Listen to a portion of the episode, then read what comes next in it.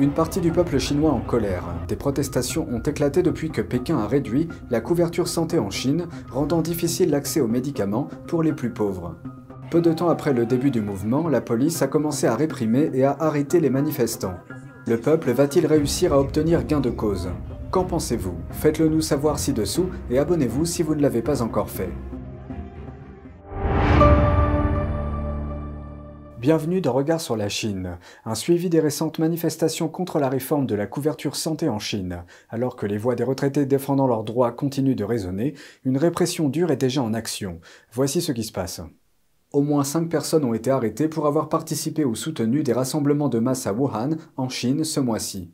Les 8 et 15 février, des dizaines de milliers de personnes se sont rassemblées dans la ville pour protester contre les fortes réductions de leurs prestations d'assurance maladie. La plupart des participants étaient des personnes âgées à la retraite qui avaient du mal à payer leurs médicaments. Selon la population locale, les arrestations ont commencé le jour de la deuxième manifestation. Beaucoup ont été retrouvés grâce à la reconnaissance faciale. Les autorités les ont obligés à signer un avis indiquant qu'ils savaient que le rassemblement serait sanctionné par une détention. Ce papier légitimerait alors la répression policière. Parmi les personnes placées en garde à vue, un jeune homme a été arrêté sur le champ pour avoir chanté l'International. Cette chanson est chantée par un certain nombre de pays communistes et socialistes et comprend des paroles qui exhortent les masses à se lever, à protester et à se battre. Quant aux autres manifestants, un chauffeur de taxi a été arrêté alors qu'il rentrait chez lui après un rassemblement. Un autre a été emmené pour avoir publié des vidéos d'une manifestation sur les réseaux sociaux. Malgré la pression des arrestations, certains disent qu'ils vont continuer à s'exprimer. Qu'y a-t-il de mal à ce que je participe à la manifestation? Je m'en soucie parce qu'elle me concerne, alors pourquoi je n'irai pas? Le PCC a réduit l'assurance maladie des gens. Maintenant, on veut me tenir pour responsable? Une scène similaire s'est déroulée à Dalian, une autre ville où des manifestations de masse ont éclaté. Des images montrent la police dispersant violemment des manifestants âgés, dans certains cas les frappant ou leur donnant des coups de pied et utilisant même du spray lacrymogène.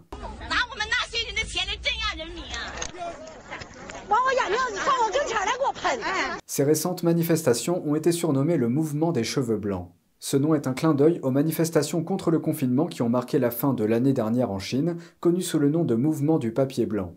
Plus de 100 manifestants du mouvement du papier blanc ont fini en prison. Les célébrités qui ont manifesté leur solidarité ont également été évincées des réseaux sociaux chinois. Les États-Unis prévoient d'augmenter le nombre de soldats américains qui forment les forces taïwanaises sur l'île. C'est ce qu'indiquent des responsables américains. L'opération sera lancée dans les mois à venir. Le nombre des troupes sera multiplié par 4, passant de 30 à 200. La présidente taïwanaise Tsai Ing-wen a évoqué la coopération militaire de l'île avec Washington en début de semaine dernière lorsqu'elle a reçu une délégation du Congrès américain. En plus des questions de sécurité, Taïwan et les États-Unis continuent de renforcer leurs échanges militaires. Ces derniers mois, les États-Unis ont renforcé leur position autour de Taïwan en augmentant les forces dans les bases navales américaines voisines du Japon et de Guam. Même une augmentation modeste du nombre de troupes à Taïwan pourrait faire monter les tensions avec la Chine.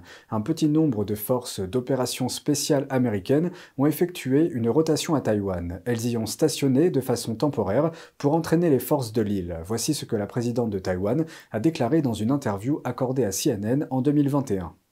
Um, uh, oui, nous avons un large éventail de coopération avec les États-Unis visant à accroître notre capacité de défense.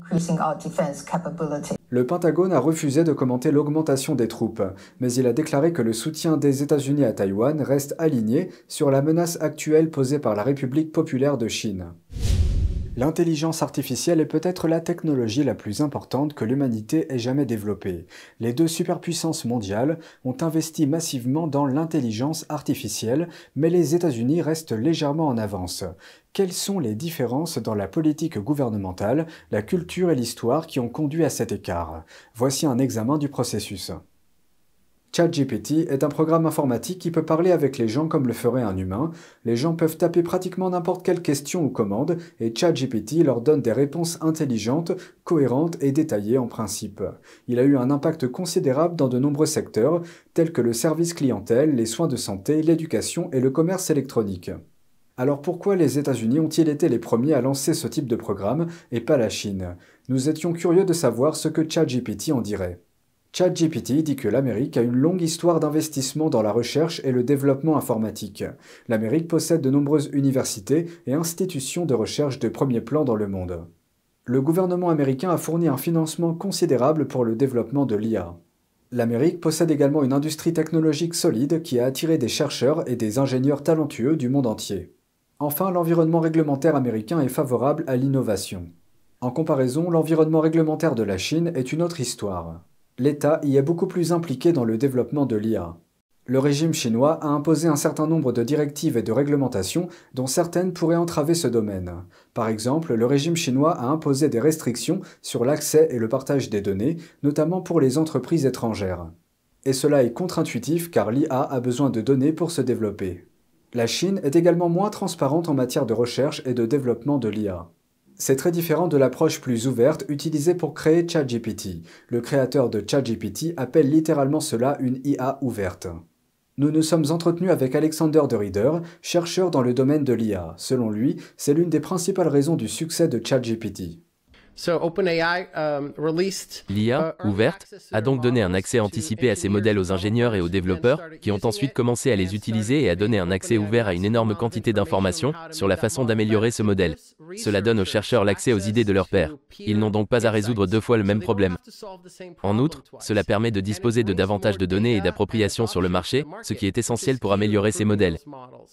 En tant que chercheur en IA, De Reader lit constamment des documents de recherche sur l'IA, y compris ceux de la Chine. Selon lui, la Chine a connu une augmentation considérable de la quantité de recherche sur l'IA, mais ce n'est pas tout ce dont elle a besoin. La Chine montre donc qu'elle peut faire la même chose, mais mieux. Alors que les articles occidentaux sont souvent intéressants dans la mesure où ils ne se soucient pas tant d'être meilleurs, que d'essayer des choses complètement radicales qui peuvent ne pas fonctionner du tout. Et parfois, ce sont les idées exactes qui sont nécessaires pour apporter de grandes améliorations dans ce domaine à l'avenir. Et le fait que l'anglais soit la langue la plus répandue est également un facteur. Nous nous sommes entretenus avec Abbas Moledina, le fondateur de la société d'IA YouMaker.